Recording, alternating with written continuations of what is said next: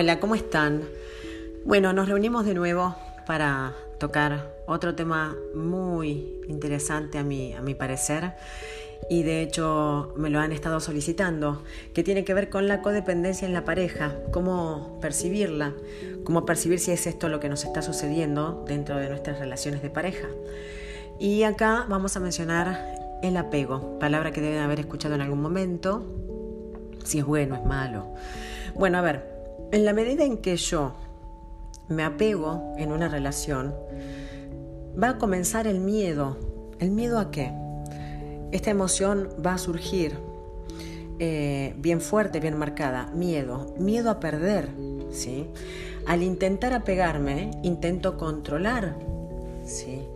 Eh, esto me va a permitir, o nos va a permitir, el apegarnos, el ser codependientes, relajarnos por un tiempo ¿sí? Relajarnos con que esa persona va a perdurar a nuestro lado, con que la relación va a perdurar, va a continuar. Eh, pero realmente esto es ilusorio, porque eh, luego de este espacio de relajación, si, si lo podemos mencionar de esta forma, va a comenzar nuevamente a aparecer el temor y este irá en crecimiento, va a ser cada vez más grande, ¿sí? mientras la relación eh, tenga mayor dependencia, mayor perdón, codependencia, va a existir más apego, el miedo con el tiempo va a ir en aumento. Eh, con el apego me lleno de miedo, repito, eh, cuando debemos tener en cuenta que en la vida todo es transitorio, nada va a poder ser permanente, ¿sí? Cuando en la vida intento apegarme, intento controlar, cuando intentamos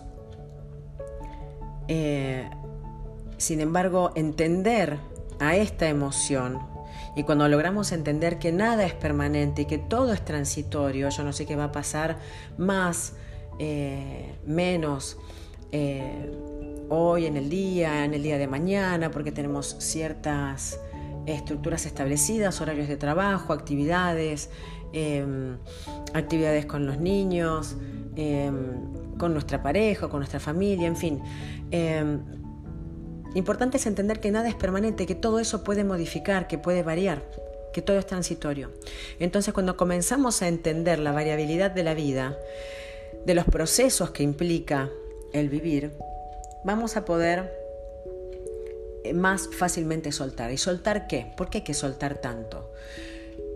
Esto tiene que ver con el no permanecer agarrados de algo que en cuanto pueda irse, cambiar, modificar, ya sean por ejemplo, los niños, los chicos cuando crecen y van logrando mayor independencia, cuando em, una relación de pareja se termina, cuando eh, no puede continuar o cuando alguno de los dos de la pareja eh, elige irse de la relación de la pareja, eh, la sensación es fatal. Es, de, es catastrófica. ¿sí? Ya después voy a mencionar alguna cuestión con este tema, con, respecto a esto en este, en este podcast. Eh, nos han enseñado culturalmente que el apego tiene que ver con el amor y nada más lejos. Eh, a ver, voy a mencionar algunas frases. Yo amo en la medida que me apego. Si estoy muy apegado o apegada a la relación de pareja, entonces amo mucho.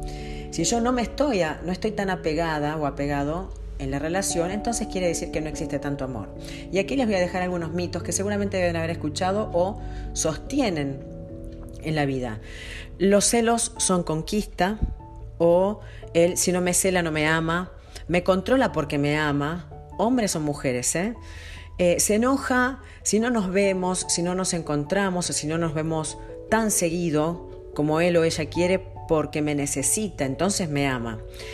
Eh, te necesito. El necesitar es una cosa que tiene que ver mucho más con la codependencia, con, este, con el apego, con este tema que estamos conversando hoy, y no tiene tanto que ver con el amor, el amor sano. Otro mito, sin él o sin ella no soy nada, o sin él o sin ella me muero, por lo tanto, si me dejas, me mato o me muero. O no voy a poder continuar con mi vida, por ahí no lo comunico, en una de esas no, no lo comunica la persona, pero así lo siente. Sin él o ella estoy vacío, y etcétera. Podemos continuar con los mitos. El amor no tiene nada que ver con el apego. El amor sano no tiene nada que ver con el apego. El amor es desapegado. Eh, respetar la individualidad del otro en su total libertad es sumamente importante y este respeto implica soltar, justamente soltar a la otra persona, entendernos como individuos eh, particulares, cada uno con sus individualidades, con sus gustos, con sus ganas, con sus no ganas, con sus actividades.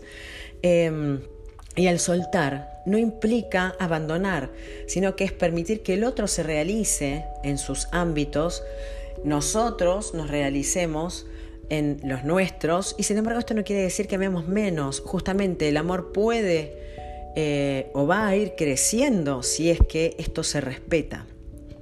Hace falta espacio para poder desear y ser deseado, ¿sí? Eh, o deseada. Em, este soltar, como dije, no implica abandonar, implica agradecer, agradecer lo, que se, agradecer lo que se vive en la relación y lo que se vivió en ella si es que esa relación no continuó.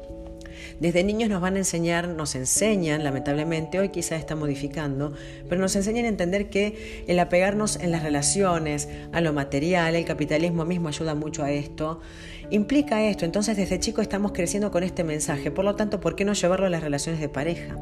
Cuando comienzo a desapegarme del circuito, de este circuito, del que dependo del tener cosas, me tengo que apegar a las cosas, si se me rompió alguna en particular o se rompe una relación, este, esto como decía es leído como fatal. En cuanto nos desapegamos del circuito empezamos a liberarnos. Necesitamos menos y de esta manera vamos a poder amar más a los otros y más amarnos a nosotros mismos. La relación codependiente es aquella en la que los miembros de la pareja no solo son adictos a la dependencia hacia el otro, sino que además necesitan ayudarle y preocuparse constantemente al otro para sentirnos bien o para sentirse bien, ¿sí? Yo me siento bien si la otra persona está preocupada o vive preocupada porque puede perderme. Eh, ocurre que también se olvidan de sí mismo ¿sí? y focalizan toda la atención en el otro, en la pareja. Por lo tanto, comienzan a borrarse, se desindividualizan, se despersonalizan, pierden sus relaciones familiares o se alejan eh, o de amistad, eh, tienen poco contacto con em, sus compañeros o compañeras de trabajo, en fin. Eh, la única persona que puede acompañarnos en este viaje que es la vida somos nosotros mismos, ¿sí? Tengamos en cuenta que en la relación de codependencia sucede cuando dos personas se refuerzan en sus debilidades en lugar de ayudarse en sus fortalezas. Y justamente una relación de amor sana implica el que uno al otro se refuercen, se acompañen, se alienten, se alienten a crecer. El apego tiene su base en creencias internas, ¿sí? Y hay dos características que hacen a la codependencia. Esto les va a permitir a ustedes sentirse identificados o no con este podcast. Una, la persona, una de estas características digo, la persona va a comportarse como indispensable para la vida del otro a través de gestos y de actitudes, de acciones que va a generar, que centren al otro como protagonista. La persona buscará la reafirmación continua ante la propia inseguridad interna. Hay una gran inseguridad interna. Entonces, a partir de estas dos características, entendamos que esta dinámica de comportamiento va a producir sufrimiento y desgaste. La visión del amor es muy reduccionista. ¿Sí? En estas relaciones falta autonomía de ambas partes. Síntomas como para que ustedes puedan identificar si es que están en una relación codependiente o no, como para cerrar este podcast y reflexionar juntos durante el podcast y luego. Eh, síntomas de la codependencia en la pareja. Va a existir autoestima baja. Esta va a estar marcada justamente por una visión distorsionada del sí mismo. Si La persona se siente incomprendida según la interpretación de la realidad que haga y generalmente no coincide con la percepción, ¿sí? Em, con la realidad, mejor dicho. Hay una falta de iniciativa, no se le da importancia, no se le va a dar importancia a las necesidades propias, ¿sí? no se las respeta. Eh, se espera que el otro inicie, el otro, el otro tome la posta ante determinadas cuestiones, ya sean salidas, eh, o todo lo que pueda hacer en, las, a las vivencias en la relación de pareja. Eh, muchas veces ocurre que, no sé si les habrá pasado, que en la relación de pareja, justamente con estas características, existen vueltas, ¿no? Pero ¿qué hacemos? No, pero lo que vos digas, no, pero lo que vos digas. Entonces hay como un, un desgaste hasta en este sentido, el poder tomar una decisión con respecto a qué se va a hacer, qué plan se va a hacer, qué salida se va a hacer. Hay una visión limitante de la felicidad. La idea de ruptura se va a presentar como una situación catastrófica, permanente. Esto va a ser una preocupación constante y bloquea. Este miedo va a producir un círculo vicioso y se va a fomentar aún más el apego. Eh, y va a existir chantaje emocional y manipulación, ¿sí? Esta, esta última, por supuesto, la, manipulación es afectiva. Este, y entonces los personajes de esta pareja eh, van a ejercer control uno sobre el otro. Eh, por ejemplo, pueden hacer sentir que su pareja debe actuar del modo que espera uno de ellos si de verdad lo ama o la ama. Y por último, hay fragilidad en la relación. La base es muy débil porque los hábitos que la sostienen no la refuerzan, sino que la destruyen. Gente, evalúen si están en una relación eh, que tiene estas características porque realmente es sumamente importante entender que en una relación de pareja no podemos prescindir del dolor en algún momento, de que nuestra pareja nos hiera con alguna contestación o con alguna actitud que se entienda como normal, em, saludable. Ahora, cuando en una relación de pareja el sufrimiento es constante y crónico, es importante replantearse qué está sucediendo, si hace falta hacer una consulta con un terapeuta especializado en parejas o terminar con la relación porque importante es ser felices y que el otro también sea feliz. Dejar libre y ser libres. Un saludo grande. Nos estamos comunicando en un próximo podcast.